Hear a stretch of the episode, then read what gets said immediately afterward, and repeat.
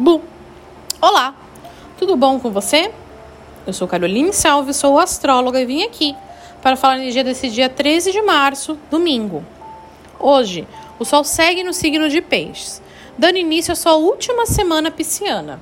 Ainda temos muita fluência aquática para seguir essa semana, mas essa é a última desse ciclo, desse ano de Vênus. Hoje o encontro de Netuno e o Sol ainda fica forte, Ainda temos que tomar cuidado muito com algumas ilusões. Podemos não estar sendo tão realistas, estamos um pouco perdidos nos nossos ideais. Então, é muito importante que a gente tenha senso de orientação nesse dia.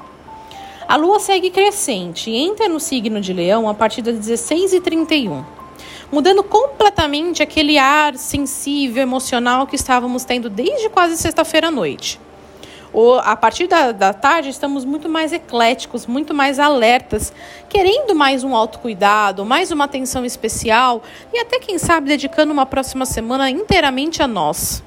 É muito legal a gente tomar mais essa iniciativa, mas é preciso ter atenção.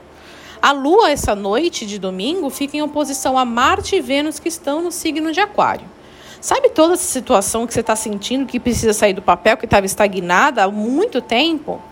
Hoje pode ter algumas rupturas emocionais acontecendo em relação a isso. Então, cuidado com as suas decisões e palavras também em relação aos outros. Para maiores informações, me siga no Instagram, Um beijo e tchau!